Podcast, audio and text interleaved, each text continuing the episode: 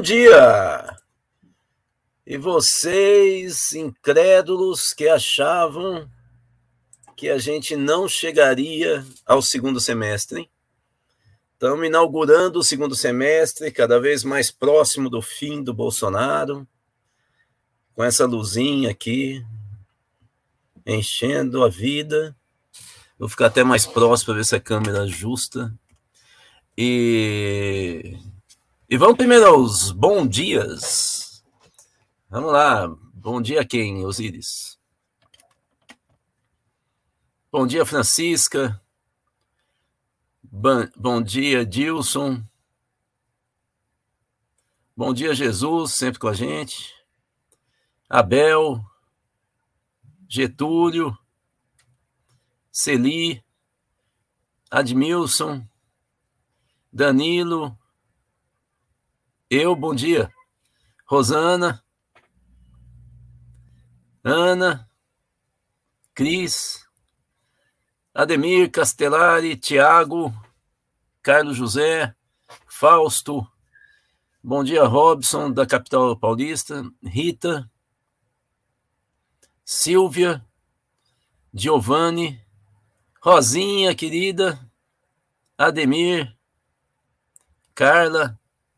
Gustavo, ô Gustavo, direto de Santos, hein? Giovanni, Wagner, Sônia, Railma, Fernando, Lucas, eu vou parar por aqui, senão não faço nada.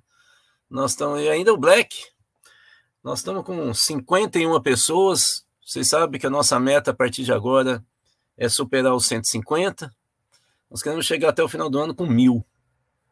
Oi Flávio, oi Sérgio, oi Conrado, então, vamos começar a nossa análise, que hoje, como prometido, na manchete, né? Não sei como é que chama lá, do, da live. Oi, Daniel. Eu vou tratar com mais cuidado das duas frentes, oi, Irineia, das duas frentes que uh, o Bolsonaro uh, está desfechando para tentar, pelo menos, diminuir a vantagem do Lula sobre ele. A coordenação de campanha do Bolsonaro está muito preocupada porque eles achavam, o Ayrton, o Vicente, porque eles achavam, Eliana, que o, o, nesse momento a diferença já estaria pelo menos próximo de 10%, e a diferença do Lula está praticamente o dobro disso, né? Além disso, a vantagem do PT, não, aí não é só exatamente o Lula, está é, é, tá, tá se ampliando em São Paulo. Nós vamos ver isso, acho que no último slide desse PowerPoint. Então, vamos ver Dora, Elizabeth, Vera, Elizabeth 2, Elizabeth com E. Vamos ver então quais são as duas frentes. Vamos lá, Osíris. As duas frentes aí, para vocês verem como é bonitinho, né?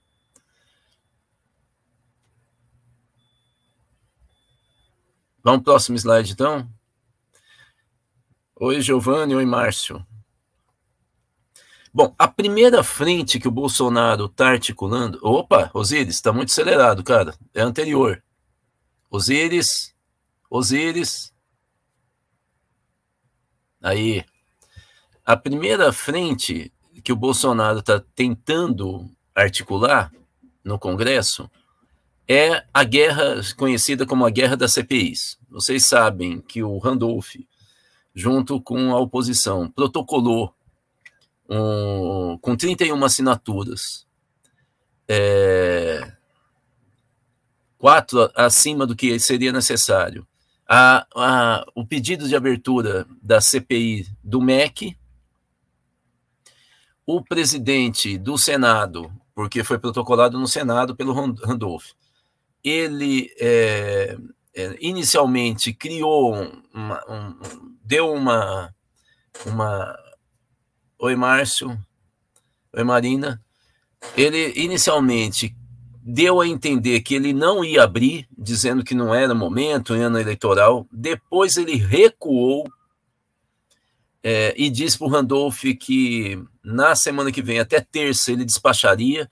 Aí ele recebeu uma nova pressão da bancada bolsonarista ou de direita, né, é, para que ele não fizesse isso, mas independente da posição do presidente, a frente, muito desgastada, por sinal, no Senado, do, do governo, está tentando é, articular três iniciativas. A primeira delas é dizer que outras CPIs tinham sido protocoladas antes e que, portanto, ele tem que decidir primeiro entre as três, se abre ou não, para depois, então, é, apreciar o pedido da CPI do MEC. Por que, que eles dizem isso? Bom, eles falam de três CPIs, que é a CPI da, das ONGs na Amazônia, que, aliás, tem apoio do Aldo Rebelo, a CPI das obras inacabadas, principalmente do governo Lula e Dilma, e a CPI do narcotráfico no Norte e Nordeste. Eles citam essas três,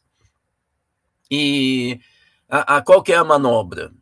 Se por um acaso, ter, se o presidente do Senado decidir por uma, é, uma atitude salomônica e aprovar todas, é, a ideia é esvaziar a CPI do MEC, porque em período eleitoral vai ser muito difícil você ter quórum é, para tanta CPI.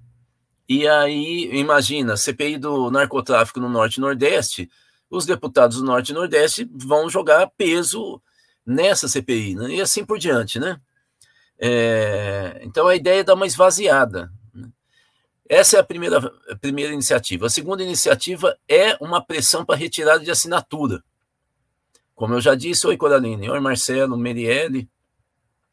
Como eu já disse, para instalar a CPI é, pedir, é preciso apresentar um pedido formal com 27 assinaturas no mínimo. Hoje são 31. Se eles conseguirem retirar cinco, não tem mais como o pedido entrar formalmente na fila. E a terceira iniciativa é tentar retardar com um tumulto danado ao máximo a leitura de requerimento da CPI no, no plenário. Então, vou explicar.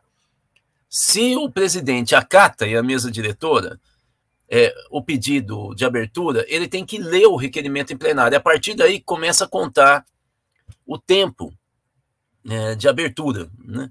é, é de, de processo formal da CPI instalação com indicação de nomes, né, que também pode atrasar isso, né?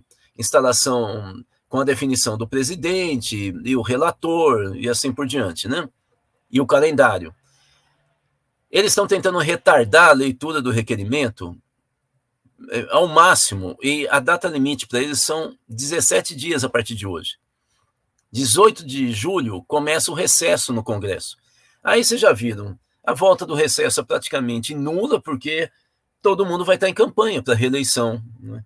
Então, essa é a terceira frente. Essa é a guerra das CPIs que de vez em quando vocês ouvem falar. Um golinho de café. Que ninguém é de ferro. Como vocês sabem, ferro não toma café. É, vamos para a próxima slide, que é a segunda frente. Por favor. A segunda frente são os pacotes sociais que vocês viram votar ontem. É a famosa PEC 1. Teve gente que mandou mensagem para mim, inclusive no Twitter, falando: vocês estão atentos, você Rudá, Kiko, do, do DCM, que a PEC 16, acho que era essa, de 2020 ou 21, é, pode acabar com a eleição municipal, adiar, prorrogar o mandato. Eu, eu, eu peguei e falei para o cara: você está confundindo tudo essa PEC aí já caiu, porque a justificativa do adiamento tinha a ver com a, a história do, do, da pandemia, né? É, e do isolamento social, né? Não, mas é verdade, porque a PEC que ele estava querendo dizer é essa aqui, ó, a PEC kamikaze, é essa, né? Exatamente, Max, é essa. Oi, os Lai, os lírios do campo. É, a PEC 1 foi aprovada ontem na, na, na, na no Senado. Ela tem que agora ir para a Câmara e votar em dois turnos, com dois terços, mais de 300 deputados votando nela. Então, ela ainda não existe. Eu vou falar em detalhes, mas basicamente ela cria o estado de emergência para poder furar o teto é, de gastos é, públicos. É, Oi, Márcia.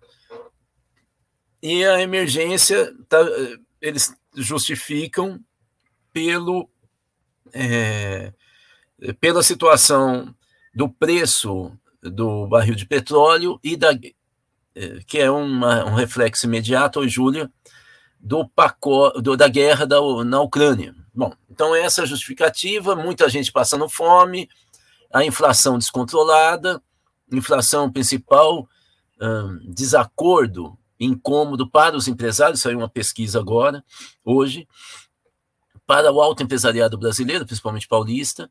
Então a ideia é, com essa, com esse que foi aprovado o estado de emergência, o governo pode estourar o teto e aí instaura um aumento do Auxílio Brasil em mais 200 reais, vai para 600, e o Vale Caminhoneiro de mil reais.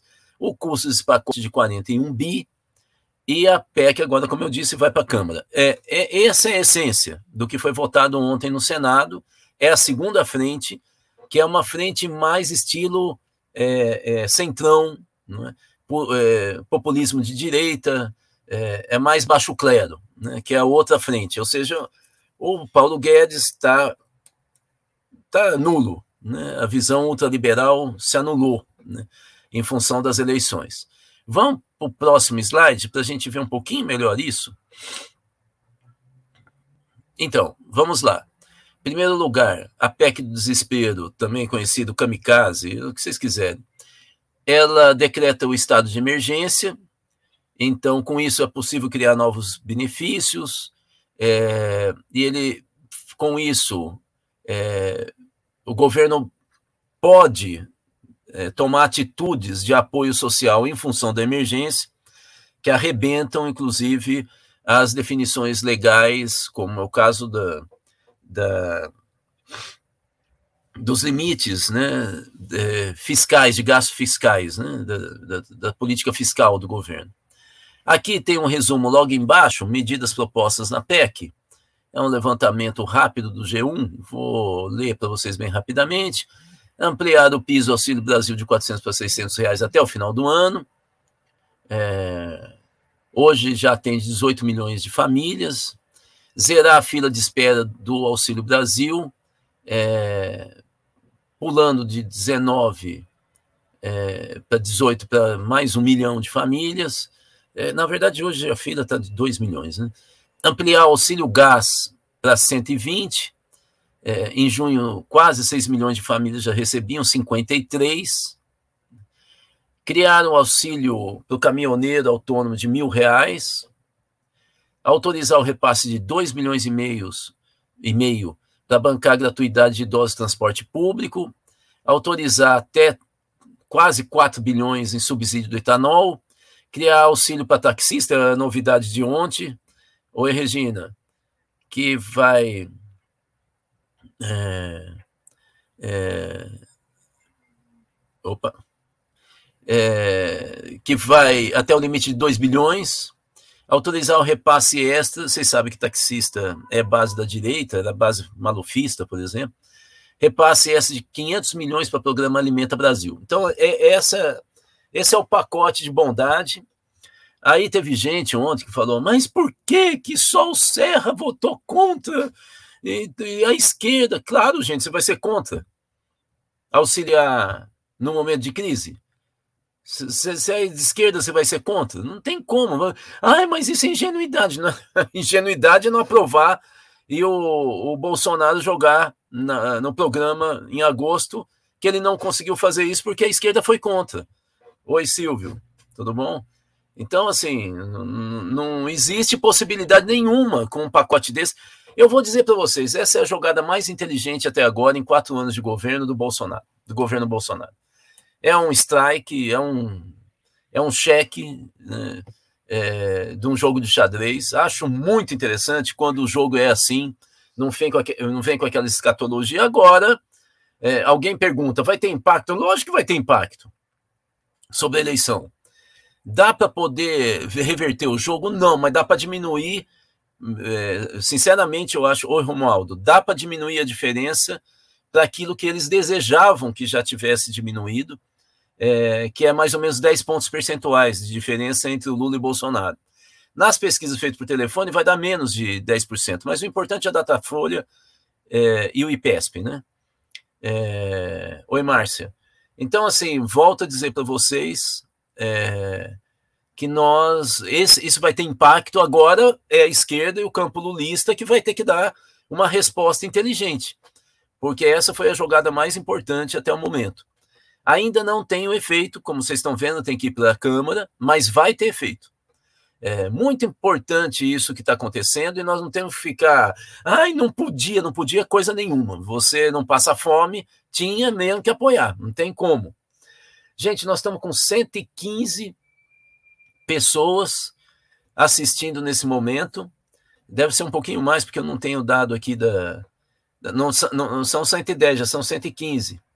E nós temos só 92 likes, então tem gente que esqueceu de dar like aí, por favor e compartilhar, né, gente?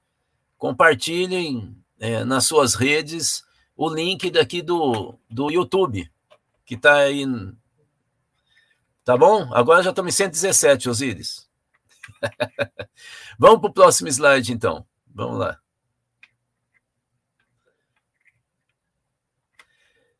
Esse pacote populista como eu estou dizendo, é movido pelo desespero, porque a diferença no cálculo da campanha do Bolsonaro é o dobro do que eles imaginavam para esse momento, e é, para poder levar para o segundo turno. Esse é o, a exigência do Centrão sobre o, o, o Bolsonaro, que ele, com, ele, ele garanta o segundo turno. Em algumas pesquisas, o Lula já venceria no segundo turno. E aí os ministros do TSE estão dizendo que isso é um drible da lei eleitoral. É, ou seja, é, é, um desvio de atuação. É, então vocês veem que os, a área jurídica no Brasil está meio escandalizada. Advogado sempre se escandaliza, né? Eles são muito institucionalistas, é, né, Silvio? é, é, é, muito institucionalista, acredita demais na lei, que é uma coisa no judiciário que estaria acima do bem e do mal. É um pessoal de formação liberal. Né? Olha lá, opa. É um pessoal de formação liberal, quase sempre, advogado, mesmo quando ele é mais de esquerda, é, ele tem essa formação é, contratualista, né? É, mais liberal, eles acreditam nisso, né? Então eles se escandalizam mais. Nós, da ciência política, analista político, nós estamos acostumados a gente sabe que sempre vai ter o jogo político e não vai ter essa coisa. Por isso que quando a gente vê a judicialização, essa coisa do punitivismo, a gente fica meio desesperado. É, olha, nós estamos com 125 pessoas agora assistindo, 114 likes. Diminuiu, mas nós estamos ainda com 11 likes a menos. Né? É, a diferença. E nós queremos ultrapassar 150 hoje, gente. Compartilha live então, sobrou para mim, diz o Silvio. é, não, mas não sobrou para você, não, Silvio. A gente sabe que você é diferenciado. É, mas você sabe o que, que eu estou falando, né? Uma crença maluca que o judiciário coloca ordem na casa. Ela, ela é uma instância política. Ela não é uma instância. Ela não está fora do jogo político, né? Aí fica escandalizado, mas isso aí é jogo político, gente muito inteligente, como eu disse, para mim, a, ação mais inteligente, a jogada mais inteligente do bolsonarismo até agora. Isso é, joga, é jogar, né? não ficar falando bobagem. Vamos para o próximo slide, Osiris, por favor. O relator cedeu é, na negociação e tirou algumas medidas é, que isentava de restrição legal, é, numa negociação com a esquerda, por isso que vai ter uma votação apenas com Serra, falando que, sendo contrário, né? apenas o Serra em dois turnos, acho que foi 70, ou eu não me lembro quanto que tem no Senado, quantos votaram, acho que foram 70 ou 71 votos a favor e um do Serra contra. Né? É, acho que chegamos, Osíris. Acho que chegamos nos likes.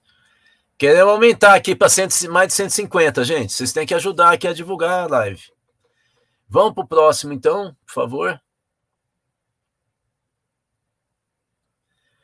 A reação é,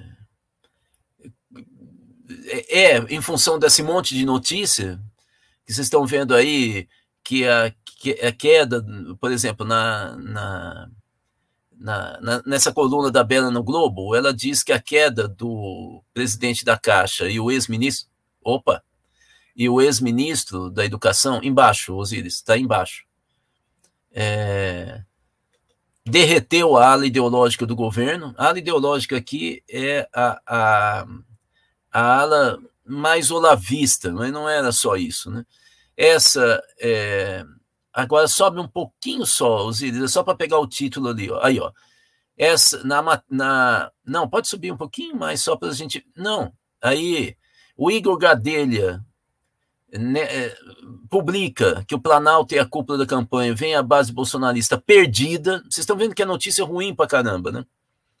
Nós tivemos várias divulgações de matérias mostrando que o ex-presidente da Caixa, o Pedro Guimarães, ele já ela era reincidente nessa questão do assédio sexual. Pode subir tudo agora, Osíris, para a gente ver a notícia.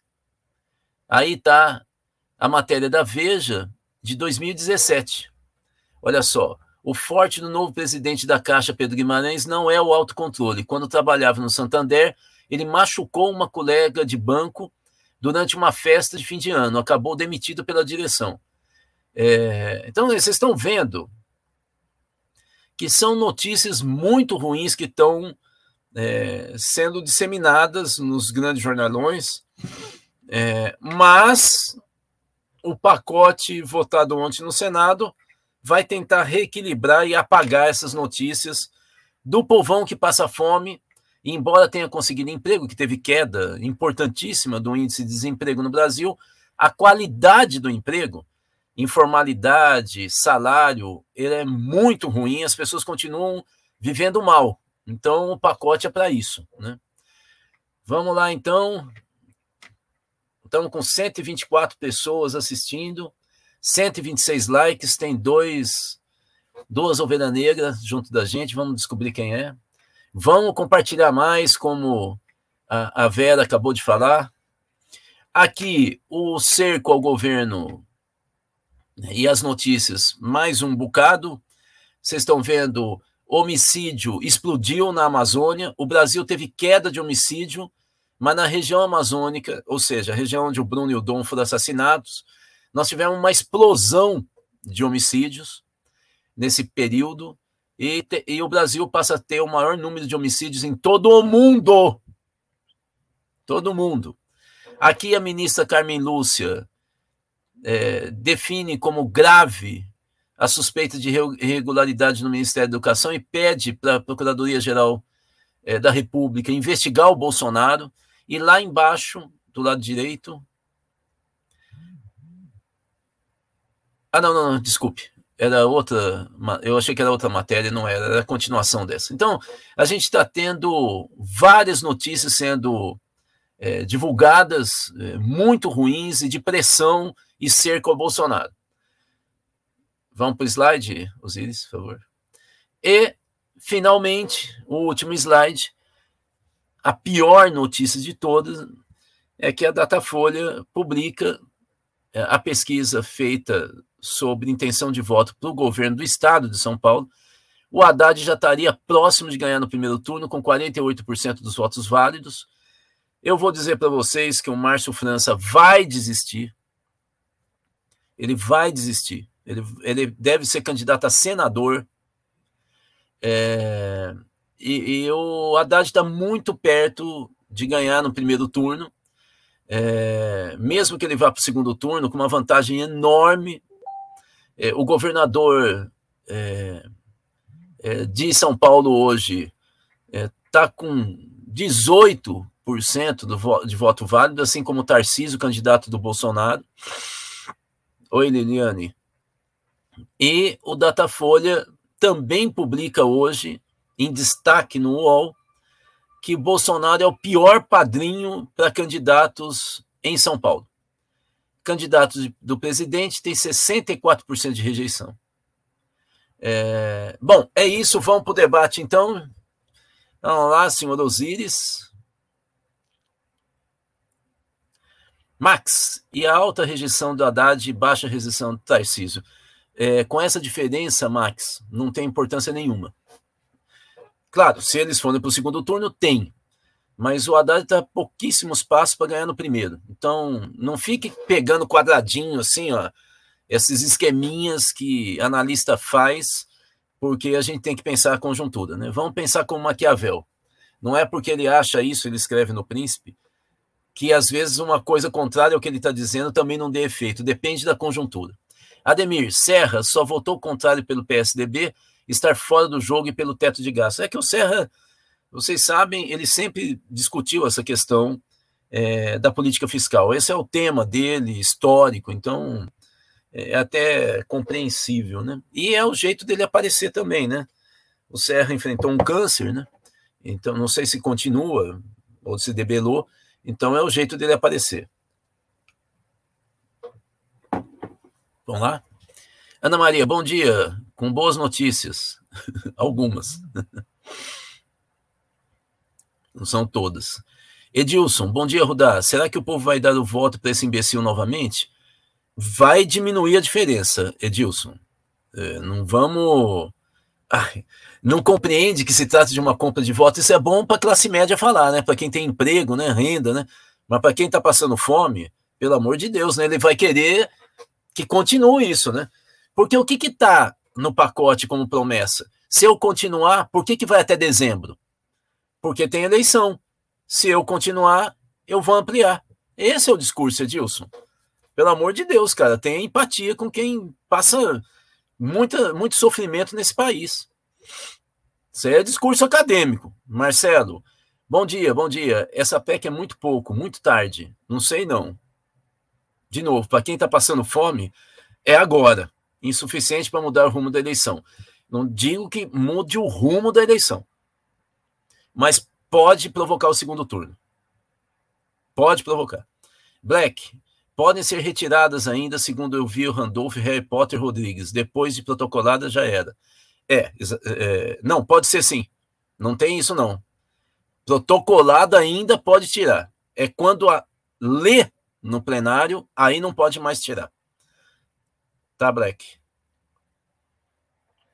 Marcelo, Serra votar contra atestado de divórcio entre o capital transnacional e o governo. É, é, é, é. Mas eles estão muito preocupados com inflação. Os empresários estão muito preocupados com inflação. Agora, dizer que já desembarcou do bolsonarismo é um pouco exagero. Está é. em processo. Os caras estão no banheiro pensando ainda. Coraline, para Bolsonaro não existe lei a seguir, toda inconstitucionalidade liberada. Lula jamais terá essas facilidades e o governo estará amarrado no centrão, de fato. Então depende da gente, Coraline. Inteligência dele está em não obedecer. Não, não, não, não, Coraline. É, essa jogada foi inteligente e deve ter sido elaborado pelo Ciro Nogueira, a quem o Bolsonaro, anteontem, chamou de presidente. presidente.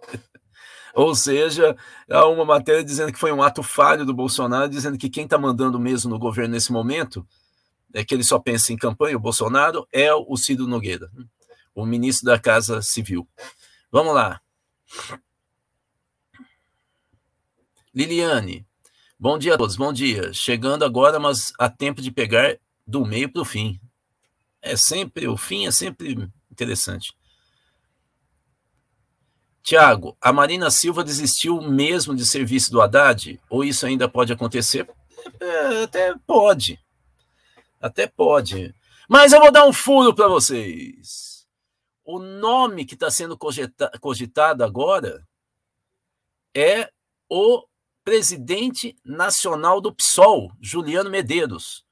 É uma imposição do Márcio França para desistir da candidatura para o governo. Perceberam a história, como que tá? Vamos lá. Ele não quer sombra, não sei se você entendeu.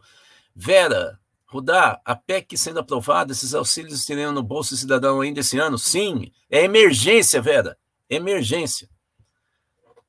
Vamos lá.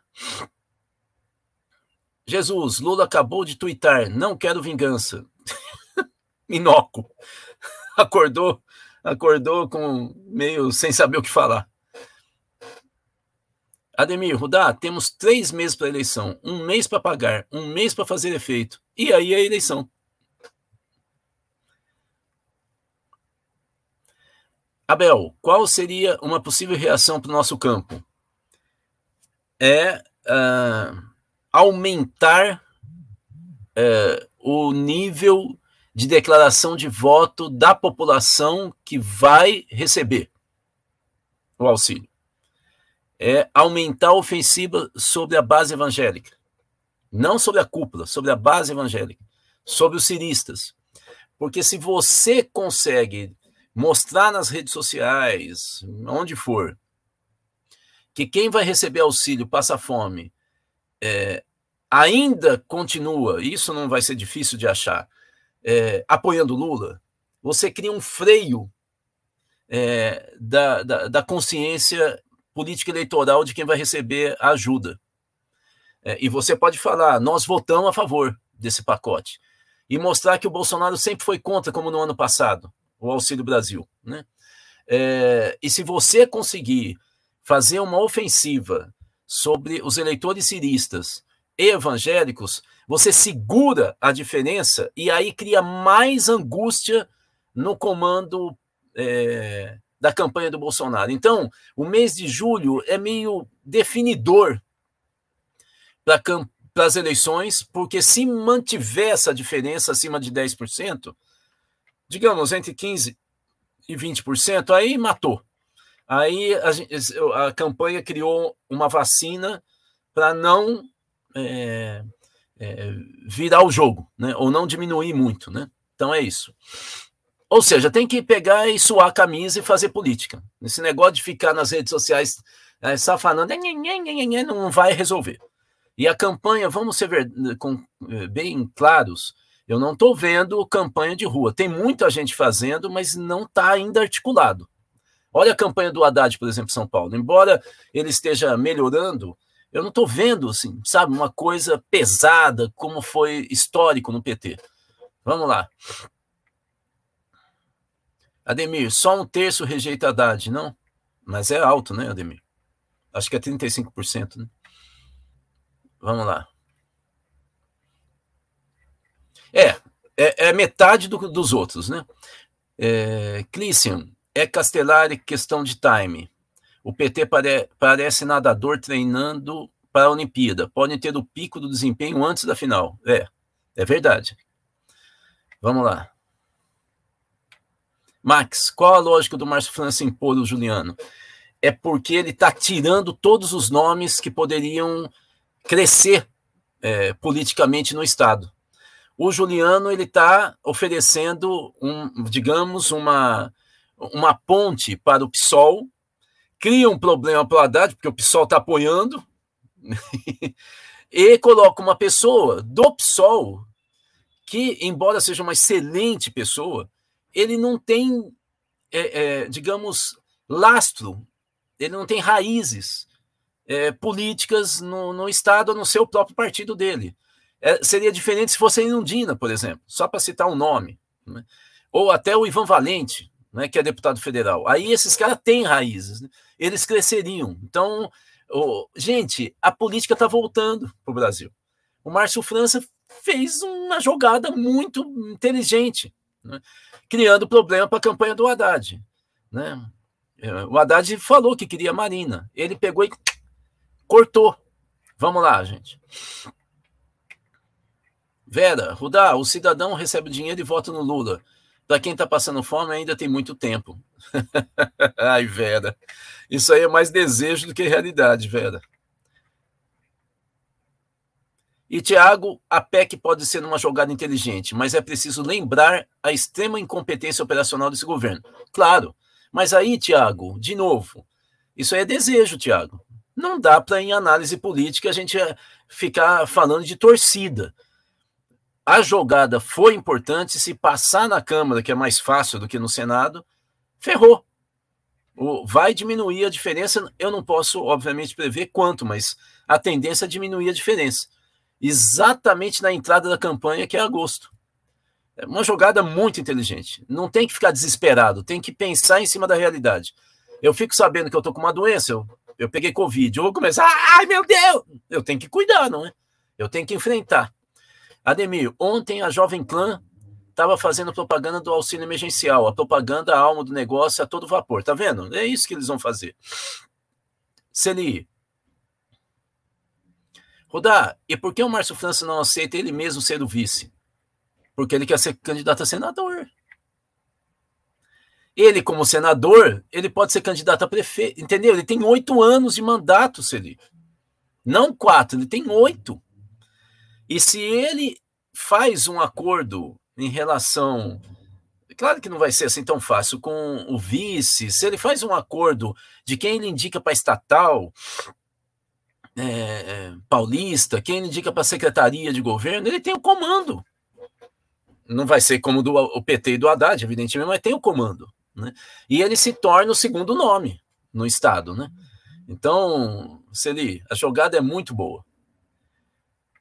Senhores, não temos mais perguntas. São 20 para as 9. Eu, se não tem mais pergunta, eu pediria para o senhor Osíris colocar aquele cântico que o Abu Janra editou da, daquela. Até mais uma pergunta do Giovanni. E o estado de emergência, o que eu acho? É, é consequência. Qual, uh, Felipe, a proposta econômica do Ciro é mais ousada, profunda que a do Lula? Ah, não existe. A proposta econômica do Ciro é cheio de confusão, ele usa muitas linhas teóricas distintas. Esquece, o Ciro é zero. O Ciro é terceira via, acabou. Gente, nós temos que ser realistas. Nós temos que discutir o que, que o Bolsonaro e o Lula vão fazer. Esquece o Ciro, não tem importância nenhuma. É, que vídeo Osíris.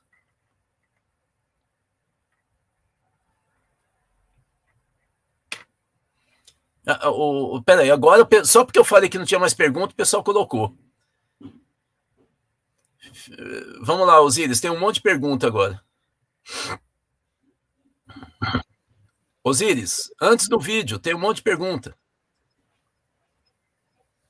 Surgiu agora. O Black tem a minha, do tempo hábil. Ademir. Osíris. O PSB também está impondo vice para o França sair. Condição. É, faz parte da lógica. O que mais? Black, Ademir, é isso que eu estou falando. Será irrelevante para fins eleitorais, sem contar a infra para se fazer isso. Não, Black, não seja tão otimista, cara. Seja realista. É uma bela de uma jogada. Uma bela da jogada. Você lembra que quando foi instalado o Auxílio Brasil, o Bolsonaro, a avaliação do governo subiu 10 pontos percentuais. Não vem com essa, não. Isso daí é querer se enganar. Isso desmobiliza, Black. Vamos lá. Ademir do PSB também está em ponto. Eu já li isso. Paulo Gomes, cheguei atrasado, mas já dei like. Vou assistir mais rápido. Falou, Paulo. E o Calil em Minas está subindo. Nós não temos pesquisa nova, mas subiu o, a, a, a, a intenção de voto no Calil logo depois que ele apareceu com Lula. Como as pesquisas já indicavam que aconteceria. Nilson. E a ameaça do Braga Neto é só bravata? Só bravata. O cara não tem poder nenhum. Nenhum nenhum sobre a base das Forças Armadas. Esquece. Notícias do Rio não tenho, não tenho.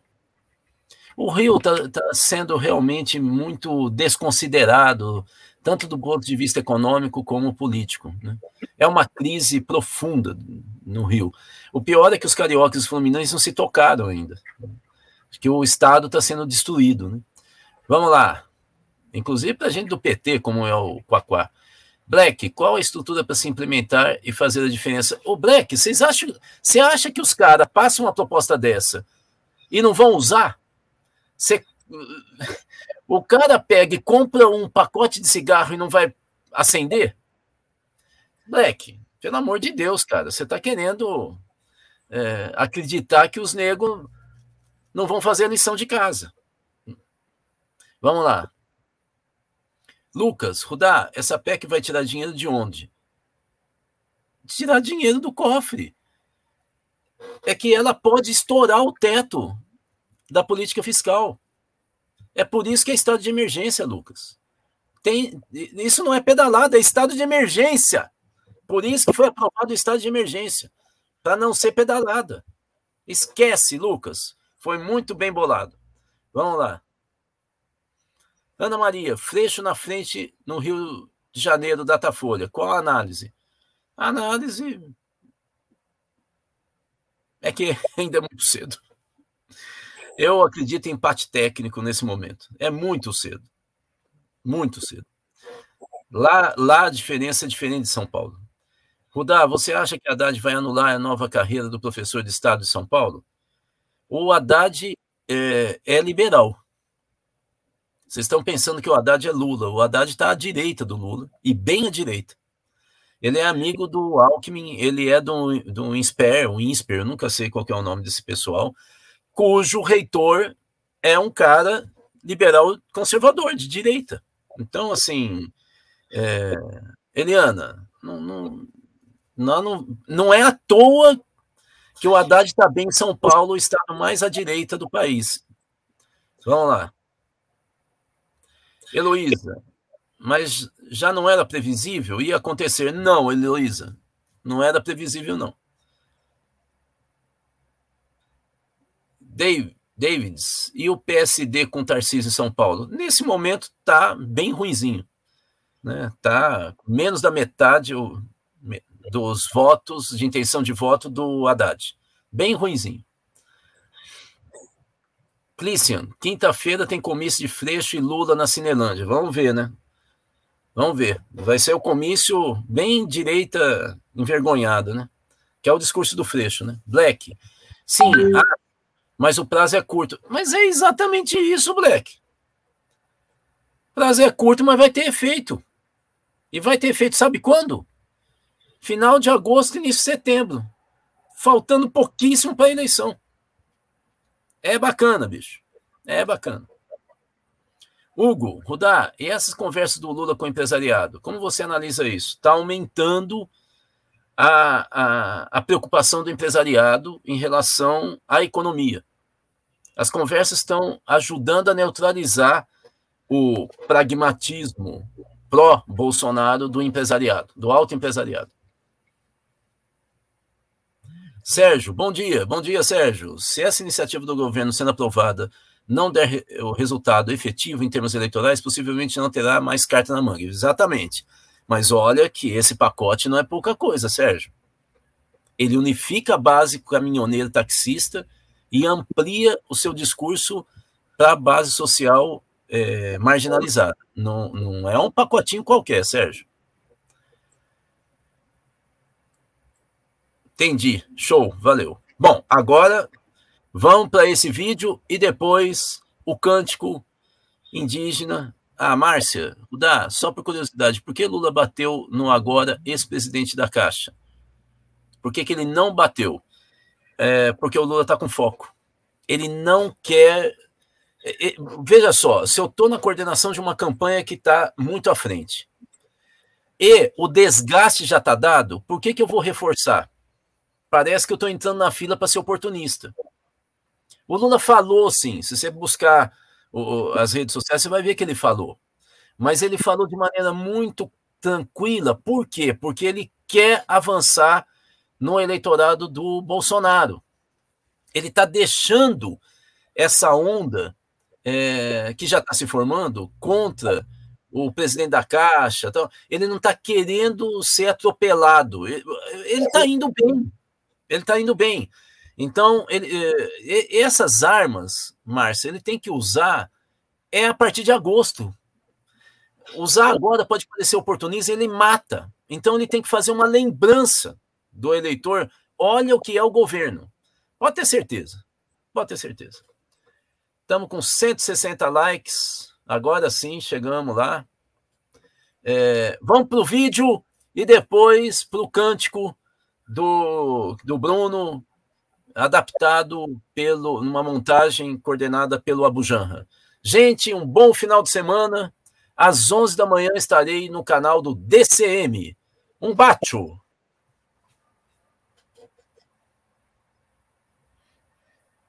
Eu boto a minha cara no fogo pelo Milton, minha cara toda no fogo pelo Milton. Isso aqui, se tem prisão, se tem prisão, é Polícia Federal. É sinal que a Polícia Federal está agindo ele responda pelos atos. O ex-ministro da Educação, Milton Ribeiro, foi preso em Santos. A operação investiga a prática de tráfico de influência e corrupção. Olá, eu sou Paulo Saldanha, eu sou repórter da Folha de São Paulo em Brasília e vou explicar para você as denúncias envolvendo o MEC, o balcão de negócios que ocorre na pasta e resultou aí na prisão do ex-ministro da Educação, Milton Ribeiro, e dos pastores ligados a ele, Arilton Moura e Gilmar Santos. Esse caso ele foi denunciado pela imprensa, né? Um caso que envolve denúncias de negociações feitas pelos pastores Gilmar Santos e Arilton Moura com prefeitos para a liberação de recursos da educação, recursos vinculados ao FNDE, que é o Fundo Nacional de Desenvolvimento da Educação, que é ligado, é um órgão ligado ao MEC, né? Esses pastores e algumas pessoas no entorno deles faziam essas negociações com prefeitos e depois conectavam aí com o MEC, principalmente com o ex-ministro Milton Ribeiro, para fazer liberações aí de empenhos de obras, né? A operação que a Polícia Federal realizou no dia 22, na quarta-feira, foi a partir aí de investigações da Polícia Federal, depois dessas denúncias, e relatórios também da CGU. O MEC também trabalha para viabilizar a recomposição orçamentária. No mandado de prisão, o juiz citou, listou ali os crimes investigados que podem ter sido aí cometidos pelo ex-ministro são corrupção passiva, prevaricação, advocacia administrativa e tráfico de influência. Né? Então, essa operação aconteceu com base nesses documentos, nessas investigações, e foram cumpridos, no total, 13 mandatos de busca e apreensão em Goiás, São Paulo, Pará e Distrito Federal, e cinco prisões. Foram presos, além do, do ex-ministro Milton Ribeiro, os pastores Arilton Moura e Gilmar Santos. Esses dois são figuras centrais aí nesse esquema esse espécie de balcão de negócios aí que, que operava dentro do Ministério da Educação. Também foram presos outras duas pessoas, um ex-assessor do MEC, chamado Luciano de Freitas Mussi, e um ex-assessor da Prefeitura de Goiânia, que chama Helder Bartolomeu, que também é genro do pastor Arilton. E nessa sexta-feira, mais uma novidade aí, né? Após suspeitas de interferência do presidente Bolsonaro nas apurações, o juiz Renato Borelli, que determinou a prisão do ex-ministro e dos envolvidos aí, ele enviou os autos das investigações para análise do STF. O magistrado deu essa decisão aí depois que o Ministério Público Federal apontou indício de vazamento da operação possível interferência por parte do presidente da República. Isso aqui, se tem prisão, se tem prisão é Polícia Federal. É sinal que a Polícia Federal está agindo. Ele responda pelos atos peço a Deus que não tenha problema nenhum. Mas se teve um problema, a PF está agindo, está investigando, é um sinal que eu não interfiro na PF, que isso aí vai, vai, vai em mim, obviamente. O Ministério Público Federal viu uma possível interferência do presidente a partir de uma interceptação telefônica feita pela Polícia Federal é, de uma ligação entre o Milton Ribeiro e a filha dele, uma ligação feita em 9 de junho. Hoje o presidente me ligou, ele está com pressentimento novamente, que eles podem querer atingi-lo através de mim, sabe? Ele é que eu tenho mandado versículo para ele, né? Ele quer que você pare de mandar mensagem? Não, não, não é isso. Ele acha que vão fazer uma busca e apreensão em casa, sabe? É muito triste. É um outro juiz, o juiz Ney Belo, do Tribunal Regional Federal da Primeira Região, ele determinou aí a suspensão, a revogação da prisão do ex-ministro Milton Ribeiro, uma decisão aí que vale também para os outros presos na operação. O ex-ministro Milton Ribeiro, ele chegou ao Ministério da Educação em meados de 2020 e a partir de 2021 as investigações mostram aí as apurações feitas também pela Folha de que começa a operar aí essa, essas negociações com os pastores muito forte tanto dentro do MEC como em eventos fora? A minha prioridade é atender, primeiro, os municípios que mais precisam. E, e segundo, atender a todos os que são amigos do pastor Gilmar, que foi um pedido especial que o presidente da República fez para mim sobre a questão do Gilmar, apoio. Milton Ribeiro saiu do governo em março, exatamente uma semana depois que a Folha revelou um áudio em que ele aparece falando em priorizar pedidos do pastor Gilmar Santos aí para liberação de obras. Ele cita que essa postura aí é um atendimento a um pedido, por sua vez, do presidente Jair Bolsonaro. Antes mesmo da operação da PF, vários prefeitos denunciaram, expuseram aí pedidos de, de, de propina, inclusive em barras de ouro aí que teriam sido feitos pelos pastores. Ele virou para mim e disse: cadê suas demandas? Eu apresentei minhas demandas para ele e ele falou rapidamente: disse, olha, para mim, você vai me arrumar os 15 mil para mim protocolar as suas demandas e depois que o recurso já estiver empenhado, você, como a sua região é região de mineração, você vai me trazer um quilo de ouro. O Ministério Público Federal também fala em organização criminosa aí, ao citar esse grupo de pastores, o ex-ministro e esses assessores. Eles citam também aí que o ministro da Educação é quem conferia aí um prestígio suficiente na administração pública para a atuação aí dos pastores Gilmar e Ari. Os recursos que eram negociados aí é, pelo, pelos pastores com esses prefeitos são geridos aí pelo FNDE. É, esse Fundo Nacional de Educação ele é responsável por uma série de gastos federais na educação, seja para material didático, compra de, de, veículos escolares e também obras, né? Então é, acontecia mais ou menos da, seguinte forma: os pastores conversavam com esses prefeitos e, ou em eventos fora de Brasília, conectavam com o ministro às vezes iam até a casa do ministro e o ministro fazia essa conexão com o FNDE. Lembrando que o FNDE é controlado por políticos do Centrão, ou seja, a, o próprio presidente, o Marcelo Lopes da Fonte, foi é, chefe de gabinete do agora ministro da Casa Civil, Ciro Nogueira, que é do PP. E o Centrão vive uma condição aí sobre o Bolsonaro e também é, muito fortalecida aí com o Milton Ribeiro na pasta, de total descontrole, né? Houve aí, a gente mostrou também uma explosão de empenhos para novas obras é, é, em, em, recursos totais que, que, superam, inclusive, o orçamento, né, para aliados. E, e, o Centrão, ele permanece no FNDE, havia até, inclusive, né, é, no momento em que os pastores é, atuavam no MEC, uma certa disputa ali, né? Alguns políticos ficavam até se sentindo preteridos aí pela, pela priorização que os pastores tinham, mas a atuação do, do FNDE é, nunca foi tão politizada do ponto de vista de favorecimento a aliados aí nas transferências de recursos. O presidente Bolsonaro tem algumas é, ligações com esse episódio, com essas figuras, é, já muito antes, inclusive, dessa conexão dos pastores com o ministro Milton Ribeiro, né? Eles começam a frequentar o Palácio do Planalto em 2019, logo nos primeiros meses é, do governo Bolsonaro. É, essas visitas passam, é, no Palácio Planalto, passam a ficar um pouco mais raras, é, exatamente a partir do momento em que o Milton Ribeiro assume o MEC. Esse episódio mostra uma mudança de, de, de discurso do Bolsonaro, né? Eu boto a minha cara no fogo pelo Milton, minha cara toda no fogo pelo Milton. Isso aqui, se tem prisão, se tem prisão é Polícia Federal. É sinal que a Polícia Federal está agindo.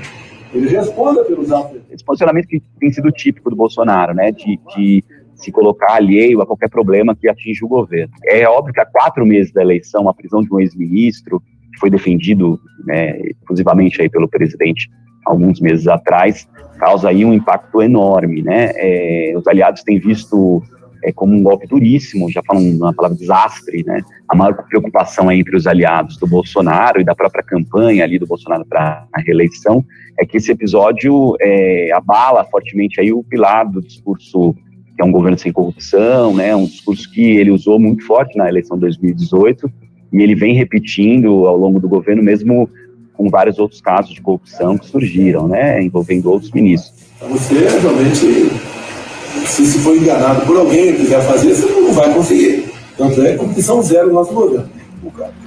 O, o Congresso fez ali uma, uma movimentação para criar uma CPI do MEC que acabou sendo esvaziada pelo governo naquele momento, mas a prisão do ex-ministro e dos pastores levantou aí de novo essa, essa bola entre os parlamentares de oposição que estão tentando é, emplacar essa CPI.